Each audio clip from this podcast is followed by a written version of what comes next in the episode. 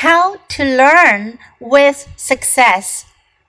To learn with success is not a very difficult task. If some fundamental principles are laid down.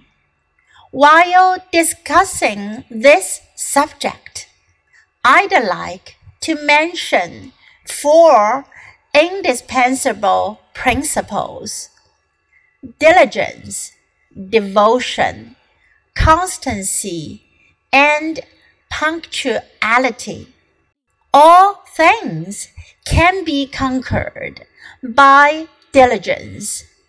It makes the foolish wise, the poor rich, and the humble noble. It produces a wonderful effect. In learning, the work of a diligent fool doubles that of a lazy wit. Devotion means to set our heart on one thing at a time and give up all other thought. Never think of learning another subject while studying one subject. Those who often change their studies will never succeed in the long run. Therefore, in order to be successful, we need devotion. Constancy makes success a certainty. In contrast, inconstancy often results in failure.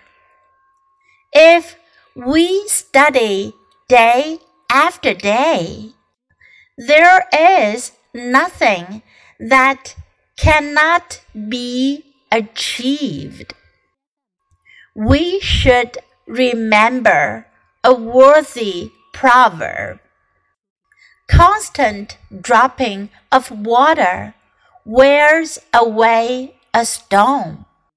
Besides, there is another rule that contribute to one's accomplishments. That is punctuality. The habit of keeping regular hours is of extreme importance to successful learning. Work while you work.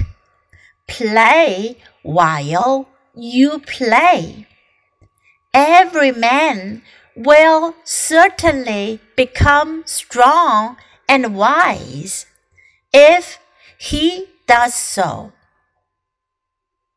How to learn with success. To learn with success is not a very difficult task if some fundamental principles are laid down. While discussing this subject, I'd like to mention four indispensable principles diligence, devotion, constancy, and punctuality. All things can be conquered by diligence. It makes the foolish wise, the poor rich, and the humble noble. It produces a wonderful effect. In learning, the work of a diligent fool doubles that of a lazy wit. Devotion means to set our heart on one thing at a time and give up all other thought. Never think of learning another subject while studying one subject. Those who often change their studies will never succeed in the long run. Therefore, in order to be successful, we need devotion. Constancy makes success a certainty. In contrast, inconstancy often results in failure. If we study day after day, there is nothing that cannot be achieved. We should remember a worthy proverb constant dropping of water wears away a stone. Besides, there is another rule that contributes to one's accomplishments that is punctuality. The habit of keeping regular hours is of extreme importance to successful learning. Work while you work, play while you play. Every man will certainly become strong and wise if he does so.